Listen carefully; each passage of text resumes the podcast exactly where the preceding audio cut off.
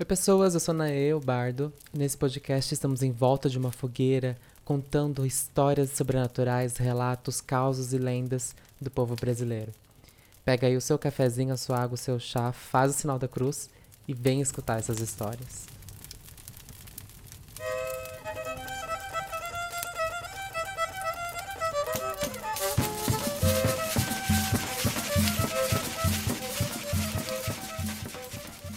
Estamos chegando na reta final do nosso podcast dessa primeira temporada. Esse é o penúltimo episódio. Essa primeira temporada serão três episódios, então se você quer mandar a sua história, o seu relato, a sua lenda, para entrar já na segunda temporada, o e-mail é naeubardo.gmail.com. A sua história é lenha para esse podcast continuar existindo. E eu recebi um e-mail de uma lenda que eu já conhecia, de um caso que eu já conhecia, e que eu queria trazer aqui no podcast em algum momento, então foi bem legal uh, esse e-mail ser mandado por outra pessoa. Então decidi nesse episódio contar esse caso que me foi enviado por e-mail e também contar uma outra lenda muito parecida com essa, mas que acontece em outro lugar do Brasil. Pra gente comparar um pouquinho as duas e ver que elas são muito, muito semelhantes. Então, a tradição oral ela vai realmente manifestando no Brasil de uma forma muito curiosa. O e-mail que eu recebi ele é assim: Olá, meu nome é Pedro, amo seu podcast e não poderia deixar esse caos no qual se passa no meu antigo bairro Venda Nova, na cidade de Belo Horizonte, Minas Gerais. Obrigado, Pedro, pelo carinho. Peguei esse caso da internet, pois tem uma explicação mais clara. Espero que goste da história, pois quando era criança tinha muito medo de ir nas quadras por esse motivo.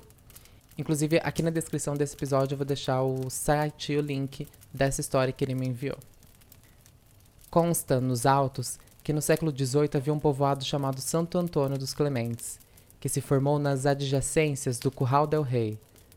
Quando a capital mineira foi inaugurada, alguns moradores optaram por abandonar o município e ocupar o povoado que mais tarde seria chamado de Venda Nova. Naquele local foi inaugurado um estabelecimento, conhecido pela população mineira como Venda, de propriedade de um português que se esmerava para atender sua freguesia. Na tal venda encontrava-se de tudo, inclusive produtos raros naquelas bandas e naquela época. A venda era tão organizada que acabou se tornando referência comercial e conquistando fregueses das mais variadas partes, ávidos por comprar as novidades oferecidas pelo português.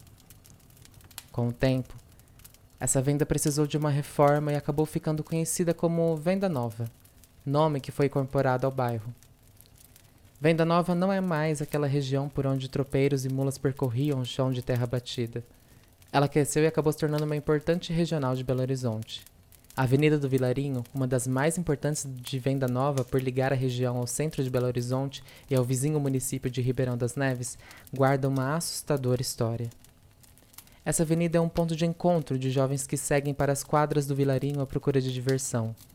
Nessas quadras, a ordem é dançar até o corpo não aguentar.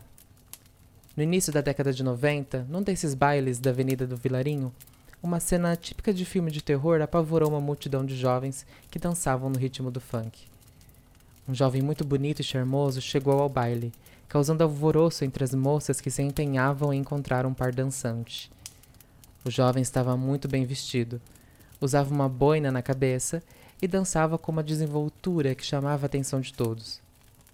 Ele escolheu uma moça entre muitas outras e se pôs a dançar, causando inveja a todas as outras que ficaram enfeitiçadas com o desempenho do rapaz. Um acontecimento inesperado mudou radicalmente o ritmo festivo do baile. Numa certa altura da madrugada, a boina do rapaz caiu, deixando mostrar dois chifres que não puderam ser escondidos pelos fartos cabelos negros da criatura. A moça entrou em pânico, berrando aos quatro ventos e desmaiou com tamanho susto. Os demais frequentadores da casa saíram na mais rápida retirada da história.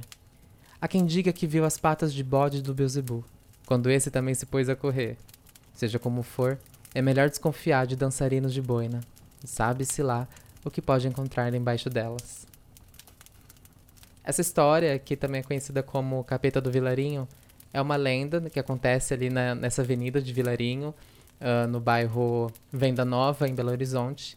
E assim, essa lenda ela foi transmitida oralmente de uma forma muito rápida, assim, as pessoas foram comentando, e isso foi se espalhando, se espalhando, se espalhando, até que em certo ponto, esse lugar onde aconteciam os bailes fala que eles usaram essa lenda como uma forma de marketing para o próprio baile ali na região. Então eles queriam movimentar assim a, a região, movimentar o baile deles, e eles usaram essa lenda, eles criaram essa lenda como uma forma de marketing para as pessoas irem ali. Isso mostra pra gente como que o folclore ele pode ser criado a partir do momento que ele é espalhado dentro da tradição, né? Então, quando uma lenda ela é espalhada de tradição em tradição, de geração em geração pela boca do povo, de uma forma oral, isso pode se tornar folclore. E é por isso, por esse motivo, que eu sempre falo que o chupacu de Goianinha ainda não é folclore.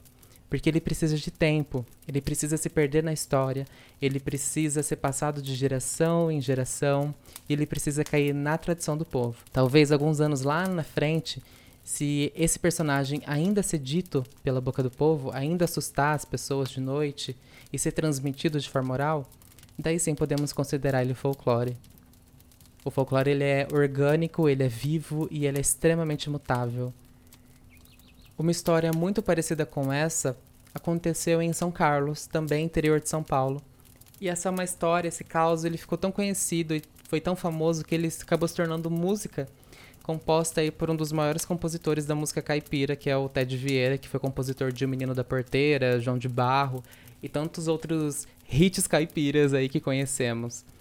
E essa música ela foi cantada pela dupla Vieira e Vieirinha, ali lançado, se não me engano, em 53, e que ela conta um pouquinho dessa lenda que vamos conhecer agora. Escuta só o começo.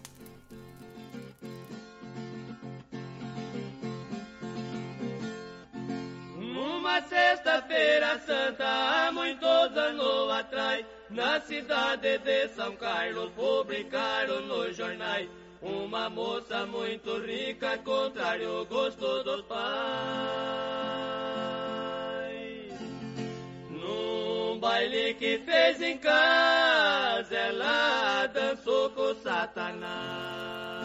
No cruzamento entre a rua Major José Inácio e a Rui Barbosa, havia uma casa de uma bela moça, filha do Major Simão, que adorava dançar. Certa vez, em uma sexta-feira santa, ela resolveu fazer um baile de carnaval. Seus pais foram contra. Fazer uma festa em um dia tão simbólico era pecado. Ela os afrontou, chamou a cidade toda e às nove horas a casa estava repleta de convidados. Um desses convidados se destacou aos olhos da anfitriã. Elegante, belo, trajando um chapéu e um par de esporas. Depois de passar a noite cortejando a filha do major, ambos começaram a dançar e também a incomodar muito os pais da garota. Em certo momento, depois de muitos olhares contrários, ele resolveu se despedir da garota com um educado gesto, mas demonstrou uma coisa terrível. Ao levantar o seu chapéu, todos viram que ele tinha dois chifres. Em um roupante, ele desapareceu dali e o pânico foi instaurado. Gritos, pânico e tumulto.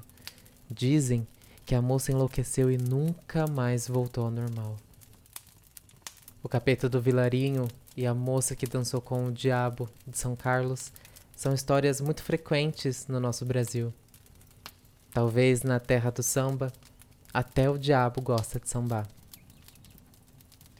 Se você tem relatos, histórias e causas para me enviar, o e-mail é naeubardo.gmail.com. A sua história é lenha para esse podcast continuar existindo. Um grande beijo, com amor e com carinho, e cuidado com os dançarinos de chapéu nas noites de baile.